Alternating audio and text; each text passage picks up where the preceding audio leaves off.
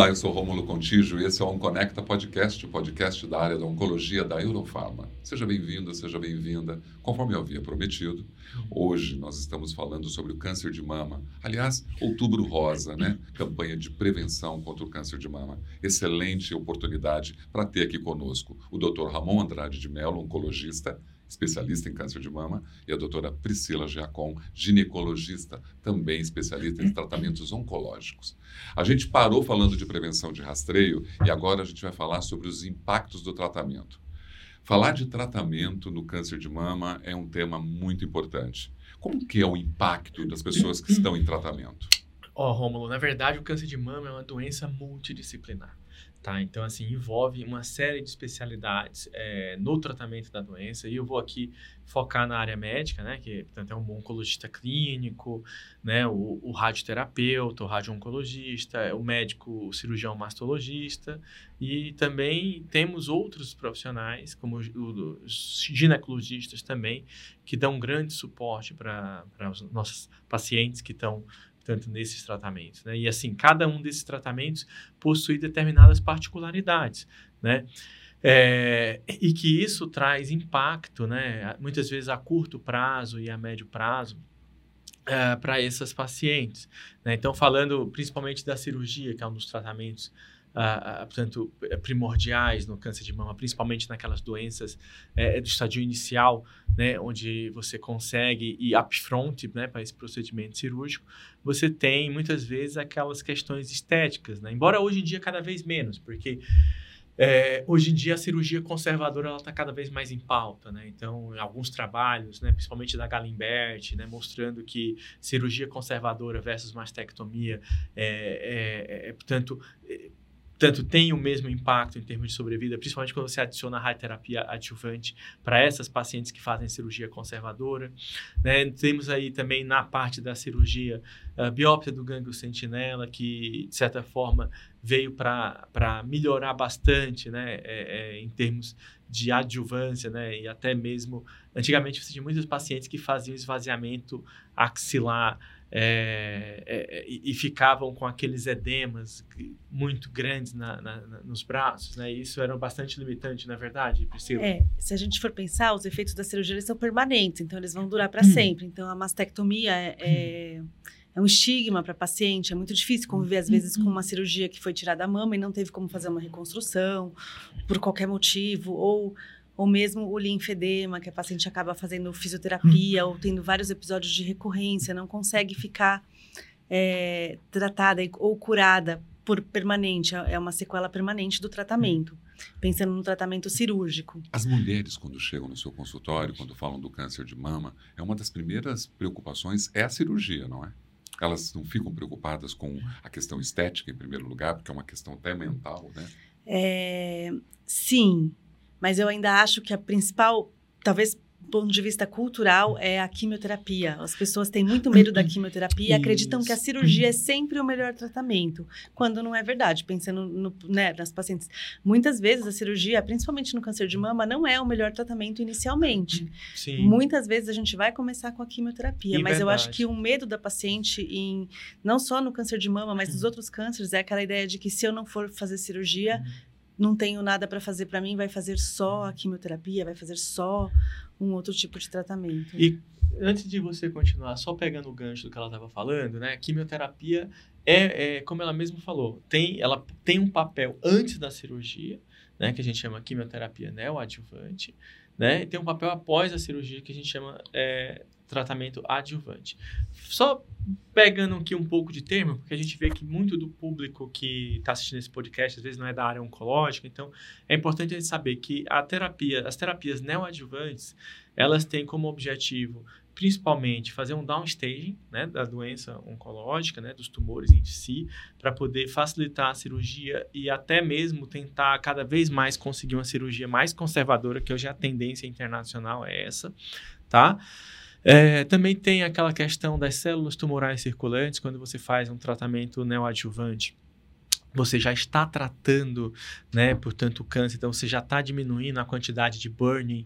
É... O que é uma cirurgia conservadora? A cirurgia conservadora seria mais uh, uma cirurgia que mantivesse a mama, né, e tirasse uma menor área ali do tumor, né? Não seria então a tumorectomia, né, ou serotectomia. Não seria a mastectomia que acaba deixando a paciente sem a mama, né, assim, sem toda a mama, sem o mamilo. Na cirurgia, no, na cirurgia conservadora é, tenta se preservar ao máximo de mama, às vezes, e consegue fazer um, um, uma simetrização, uma, uma, a mama fica mais parecida com como ela era antes. Sim, e ainda tem outras questões também de reconstrução, né, com, com silicone Isso, também. e aí é, que são mais fáceis do que simplesmente tirar a mama, é. mais fáceis de aceitação da paciente. Mesmo assim, Isso. assim, sempre vai ter a cicatriz, então são sequelas permanentes que essa paciente sofre. Vai ter a cicatriz, que ela sofre com a cicatriz, ela sofre com o linfedema. É, e, e com relação à quimioterapia que eu estava falando também, né, então você tem o objetivo também, quando ela é neoadjuvante, de diminuir diminuir a quantidade de células tumorais circulantes, né?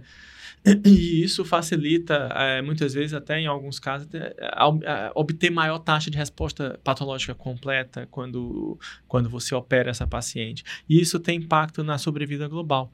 Né? Só um dado curioso: quando você tem acima de 10, quando você tem 10 elevado a 9 células, né, você tem um grama de tumor. Então, só para você ter uma ideia de quanto que tem de células circulando ali. A quimioterapia, hoje em dia, na verdade, a gente não fala só quimioterapia, a gente fala tratamento sistêmico. Porque lembra do podcast anterior que a gente falou dos subtipos moleculares? Sim. Né? é, os luminais, triplo negativo, né? É, R2 positivo. Então, dependendo do tratamento, do, do subtipo molecular, o oncologista vai escolher a terapia sistêmica mais adequada para fazer né, esse tratamento multimodal, que pode ser, como eu falei antes, neoadjuvante antes da cirurgia ou adjuvante após a cirurgia. Então, muitas vezes, é, por exemplo, você vê que alguns pacientes a gente tem combinação de quimioterapia à base de antraciclinas, né? É, por exemplo, é, no Brasil a gente usa muito a doxorubicina com, com ciclofosfamida, seguido de taxano, com o paclitaxel, né? E, por exemplo, já no Reino Unido, em Oxford, onde eu também tenho muito, tenho um, um papel dentro da universidade, é, o pessoal já prefere usar o EC, que é epirubicina com ciclofosfamida, seguido de um taxano. No Brasil, a gente utiliza esse taxano semanal, por exemplo, na, no Southwest, uh, da, na, na região Southwest da Inglaterra, que é basicamente o, o, Vale de Thames, que é a região de Oxford, né? Eles utilizam muito o paclitaxel a cada duas semanas naquele esquema dose dense. E aí já vem outros conceitos, né? Que é o esquema dose dense, onde você reduz o intervalo de aplicação de quimioterapia. E voltando para os subtipos moleculares, né?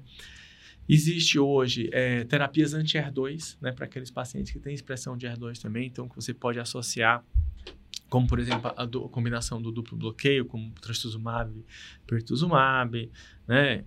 Já tem também alguns pacientes fazendo também TDM1, é, portanto, adjuvante, né, adjuvante. Essas terapias sistêmicas também englobam radioterapia e hormonoterapia, tem tudo a ver com esse processo de, Sim, de tratamento? Sim, hormonioterapia também. É, naqueles pacientes luminais, né, inclusive que não tem. E, e, aí depois a gente vai falar. Eu queria até falar um pouco é, da escolha do, da, das terapias adjuvantes, né? Mas, por exemplo, só falando em termos globais assim dessa terapia, então a gente tem para aqueles subtipos luminais, onde há expressão dos receptores de estrogênio, você tem uma série de hormonoterapias, e aí vai depender do status da menopausa da paciente, né? Se ela é pré-menopausa, pós-menopausa, né? Então aí você vai escolher um inibidor de aromatase, tem, temos vários aí, portanto, disponíveis, como anastrozol, letrozol, enfim. Se ela, se ela é pré-menopausa, então é tamoxifeno. E aí existem também combinações com portanto, com ablação ovariana, com, com Zoladex. Então, hoje em dia, a gente tem aqui uma, uma gama, um arsenal muito grande de terapias sistêmicas no câncer de mama, que eles, que eles favorecem muitos desfechos em termos de sobrevida de acordo com subtipo molecular, estadiamento TNM, tá? E mais, biomarcadores também, né? É, biomarcadores e também outras terapias alvos, como também, mais recentemente, a gente pode falar daqui um bocadinho, os inibidores de ciclina também, ribociclib, ciclib, enfim. Na ginecologia, essas terapias sistêmicas, é, você é, são tão amplas. Isso sempre existiu, assim, elas foram é, se, se evoluindo, criando, chegando dentro. Porque ele me disse uma gama incrível de terapias que hoje contribuem com o tratamento. Isso, na oncologia, né, é uma gama e a gente acaba lidando com os efeitos, Os efeitos desses tratamentos, com certeza. que diferente da cirurgia e da radioterapia, que são uns efeitos permanentes, na quimioterapia, às vezes, são durante o tratamento, então a paciente pode ficar sem menstruar, ter sintomas de menopausa, mesmo quando elas não estão na menopausa. Isso. É, pode ter alguns, alguns efeitos colaterais mesmo. Calores, dores no corpo. Uhum. Secura vaginal é uma queixa bem importante. Tem, então, tem uma diferença na vida sexual dessas pacientes. E aí, ne- nesse quesito que elas vêm durante o tratamento, procurar o ginecologista. É, e Priscila, outra coisa também que é muito importante é a queda do cabelo. A primeira pergunta, Rômulo, que elas fazem no consultório, vai cair o cabelo, doutor? Né? E aí é, é uma questão que a autoestima, né, muda. Mas assim, existem várias maneiras de você superar isso, né, Priscila? Como que vocês conseguem calcular a indicação de uma terapia sistêmica? É o oncologista que faz isso a partir do estadiamento e do.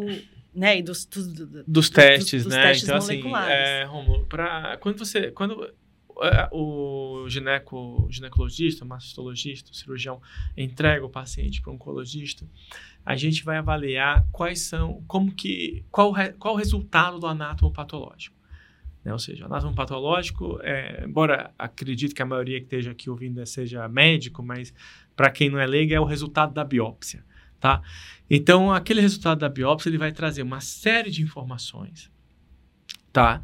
É, com- como o tamanho do tumor, presença e comprometimento de linfonodos, índice de proliferação celular, que é o KI67, é, vai trazer também. É, É a portanto, história dessa neoplasia começa ali, né? Isso, então. Na biópsia é a parte mais importante, e aí a partir de exames, a partir dessa biópsia, a gente vai ver as queixas da paciente e vai fazer os exames de estadiamento, que é aqueles que a gente falou no outro episódio. E aí, nesses exames, a gente, a partir daí, define o, trata- o oncologista é quem vai definir o melhor tratamento de acordo Sim. com esses aspectos para a paciente. Sim, mas ah, hoje, hoje em dia, Priscila, a gente utiliza muito o. Com, com essas características que eu estava falando aqui, os, alguns nomogramas para a gente calcular a sobrevida global e calcular também o impacto adicional em cada, portanto, em cada elemento de terapia que você propõe para esses pacientes. Então, eu, eu tenho uma formação muito. Existem. Portanto, minha formação é mais europeia, então costumo utilizar os guidelines recomendados da NICE, né, que é o UK NHS Predict. Inclusive é livre, tem um website, se você googar lá, coloca UK NHS Predict, vai te dar lá um website e aí você coloca lá Start Predict e você coloca todas as características que você vai encontrar na biópsia e você vai encontrar é, portanto, a, a, a, a, ne- ne- nesse no- nomograma, a probabilidade de sobrevida daquela paciente com todas as terapias que a gente tem disponíveis. né? Então, cirurgia, ah, dá X%. Se eu adicionar hormônio, aí você coloca, dá X% e, e é, portanto, benefício adicional de tantos por cento, 2%, por exemplo. Quimioterapia, é, dá 80% de sobrevida, mas benefício adicional de 5%. E aí, e aí vai. Né? E você consegue ver isso de 5, 10 e 15 anos. Esse aí foi desenvolvido pela Universidade de Cambridge, né? mas vários centros ingleses participaram desse projeto e hoje em dia é amplamente utilizado na Europa. Então, basicamente, Quase uma fórmula de cálculo. praticamente é uma fórmula matemática. Então, a gente, oncologista, utiliza uma fórmula matemática baseada nessas características, tá? E, basicamente, é assim. Quando você tem o benefício adicional da quimioterapia inferior a 3%, você não indica, tá? Então, 3%, pessoal, anota aí, pega a canetinha, você que está aí na sala, Você, tá tomando seu é café, isso. vai lá, 3% não indica. 3 a 5%, aí você vai buscar um teste genético. Então a gente tem alguns testes genéticos no mercado e eu posso te dizer alguns aqui. Mama Print, o Oncotype DX e hoje tem também o Endopredict que está aí disponível numa grande rede de laboratórios do Brasil, que não vem aqui o nome eu falar, né, por questões de compliance, mas está lá o Endopredict, você também pode pedir, tá? E, e aí, esse endopred... e, e aí, cada um desses testes tem su- sua técnica, né? Um painel genético, e esse painel genético ele vai identificar o risco adicional dentro daqueles 3 a, a 5%, porque dentro daquela população, existe uma população que tem alguma eh, característica epigenética, alguma, alguma questão em que eh, vai ser diferente do, do, da- do todo, né? Então ele pega aquela população. Basicamente, eu vou fal falando aqui resumidamente do Oncotype DX, né? Você eu ia um... perguntar sobre o Oncotype DX, se faz parte desse todos esses Faz testes. parte desses testes. Então aí você tem um risk score, né, o score de risco, e aí, basicamente, acima de 20, eu já considero quimioterapia adjuvante. Explico os riscos, benefícios e trará. E aí, você que está aí do lado ouvindo esse podcast, está com aquela canetinha que eu pedi para você segurar, você vai colocar assim, risco adicional acima de 5%, o que, que você vai fazer? Indica quimioterapia. Né? E aí você tem protocolos de segunda geração e protocolos de terceira geração, onde os protocolos de segunda geração são dupletos e normalmente os de terceira geração são tripletos. E aí entra uma outra história. Aí você vai entrar também, hoje na adjuvância você já consegue é, ter também o papel dos inibidores de PARP, que aí hoje em dia tem o Olaparib, é o pioneiro aí, né? No, mas... O inibidor de ciclina também está dentro dessa estrutura? Correto. Você andou estudando, Romulo. Ah, você andou estudando, isso mesmo. Perto de um professor eu não ah, então, poderia estar passando A doutora Priscila aqui, a gente tá, vai, vai pegando por osmose. Então, a verdade é que os inibidores de ciclinas, né, o abemaciclib até pouco tempo atrás e muito, mais recentemente agora em junho, né, é, um estudo também o Natali, que agora está o hotspot aí da ESMO, da ASCO, todo mundo falando do Natali, mostrou também o papel do ribociclib na adjuvância daqueles pacientes com câncer de mama, né, luminais de alto risco, né, que tem comprometimento de linfonodo, então tem todos os critérios, grau 3, né, e que já são, o ribociclib ainda não, é, não tem o, o, o reimbursement da NICE, né? mas o abemaciclib ele já está, né? então é aprovado também pela NICE no Reino Unido, então você já pode, se tiver no Reino Unido, você já pode prescrever. Aqui no Brasil, em alguns, algumas seguradoras, você já pode prescrever também, e acredito que no SUS ainda não, mas é questão de tempo. A gente ouviu falar muito sobre imunoterapia. Correto. É, hoje se fala muito disso. No câncer de mama, a gente consegue trabalhar, falar, é, já me falando do triplo, do câncer de mama triplo negativo. É só neste caso que a imunoterapia é utilizada? Correto, Romulo. Na verdade, é, a imunoterapia tem um papel muito grande no câncer de mama triplo negativo. Né? Então, você tem combinações na doença metastática e hoje também na doença neoadjuvante e adjuvante. Então, você consegue é, na doença metastática, a prescrição de pembrolizumab com quimioterapia ou o atezolizumab com quimioterapia também, embora o atezolizumab, os estudos não são tão, tão robustos como o, o pembro com químio, né? E já na, na neoadjuvância e na adjuvância, principalmente também naqueles pacientes que não têm a mutação do BRCA, né? Você consegue fazer é, pembro na, na neoadjuvância e na adjuvância em combinação com a quimioterapia na ginecologia, né? A imunoterapia. Quando, como que você absorve o tratamento quando tem todas essas especificações dos testes sistêmicos? Como que a gente faz? Como que você está sempre é, é, parcerizando os tratamentos com o oncologista? Na verdade, o, oncologista é quem vai ditar os tratamentos. O, o ginecologista, a paciente continua indo uhum. pensando na, na, nos sintomas que ela tem de consequência do tratamento, principalmente secura vaginal, principalmente piora da qualidade de vida sexual, da qualidade de vida em geral, que a gente tenta uhum. contornar. E a paciente procura o ginecologista às vezes durante o tratamento, não só por queixas, mas uhum. para fazer exames de prevenção, né? Para fazer o seu Papa Nicolau, para passar, né? porque é, é, mesmo durante o tratamento, a paciente mulher, né, que ele falou que sempre Sim. se cuida, ela sempre procura, mesmo estando fazer, procura o ginecologista para continuar o seu acompanhamento. E, Romulo, deixa eu fazer uma pergunta para a Priscila, que eu fiquei curioso agora, saber a opinião dela. Na secura vaginal, como que você recomenda o tratamento desse paciente?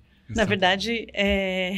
Tem a ver com essa atrofia que a gente fala? A atrofia vaginal, exato. A secura, a atrofia, a queixa da paciente de secura vaginal por conta de atrofia. E a gente tem essa condição, é, acontece por conta da falta do estrogênio, uhum. do hormônio que acontece durante a menopausa. Então, o mais comum é as pacientes terem essas queixas na pós-menopausa. Uhum. Pacientes que têm essas queixas durante... E, e elas acontecem durante o tratamento de câncer de mama exatamente por isso, porque eles um, as, as terapias com as terapias sistêmicas com, com, os, com as drogas quimioterápicas, com todas, principalmente a quimioterapia, com o Taxol, com a doxorubicina que ele falou, ela vai fazer o ovário ficar em repouso, o ovário vai vai, não vai funcionar, não vai produzir estrogênio, então a paciente entra numa condição de menopausa durante algum tempo. Além disso, durante a hormonioterapia, na adjuvância, que faz às vezes por um prazo mais longo com os bloqueadores, que é o anastrozol, o tamoxifeno, A disfunção sexual também está atrelada a isso? Está atrelada a isso, porque a paciente tem uma queixa de dispareunia, né, que é a dor durante a relação, ou não consegue ter, ou para de ter relação sexual, para. De, além de todo o estigma do tratamento, tem todas as queixas relacionadas mesmo à dor, à atrofia, à, à sensação de secura, às vezes infecção de repetição por conta disso.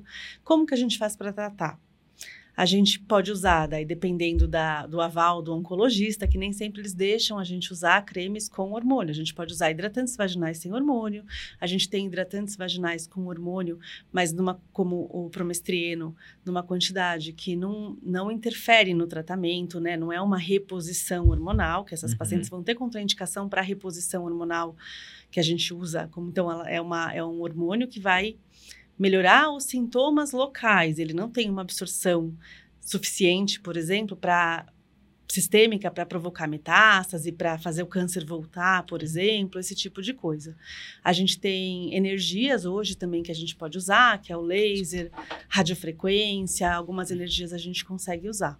Falamos tanto das condições que nós podemos melhorar a vida das mulheres na questão do tratamento do câncer, não é mesmo? Uhum. Eu acho até que tem mais tema para um próximo episódio, pode ser? Claro. Sim. Vamos falar um pouquinho dessas consequências, desses, dessas complicações que a gente tem aí no tratamento, que a gente pode orientar todo mundo, pode ser? Sim, sim. sim. Esse foi o OnConecta Podcast falando de câncer de mama no Outubro Rosa. Muito obrigado pela participação e acompanhe a gente nas principais plataformas digitais.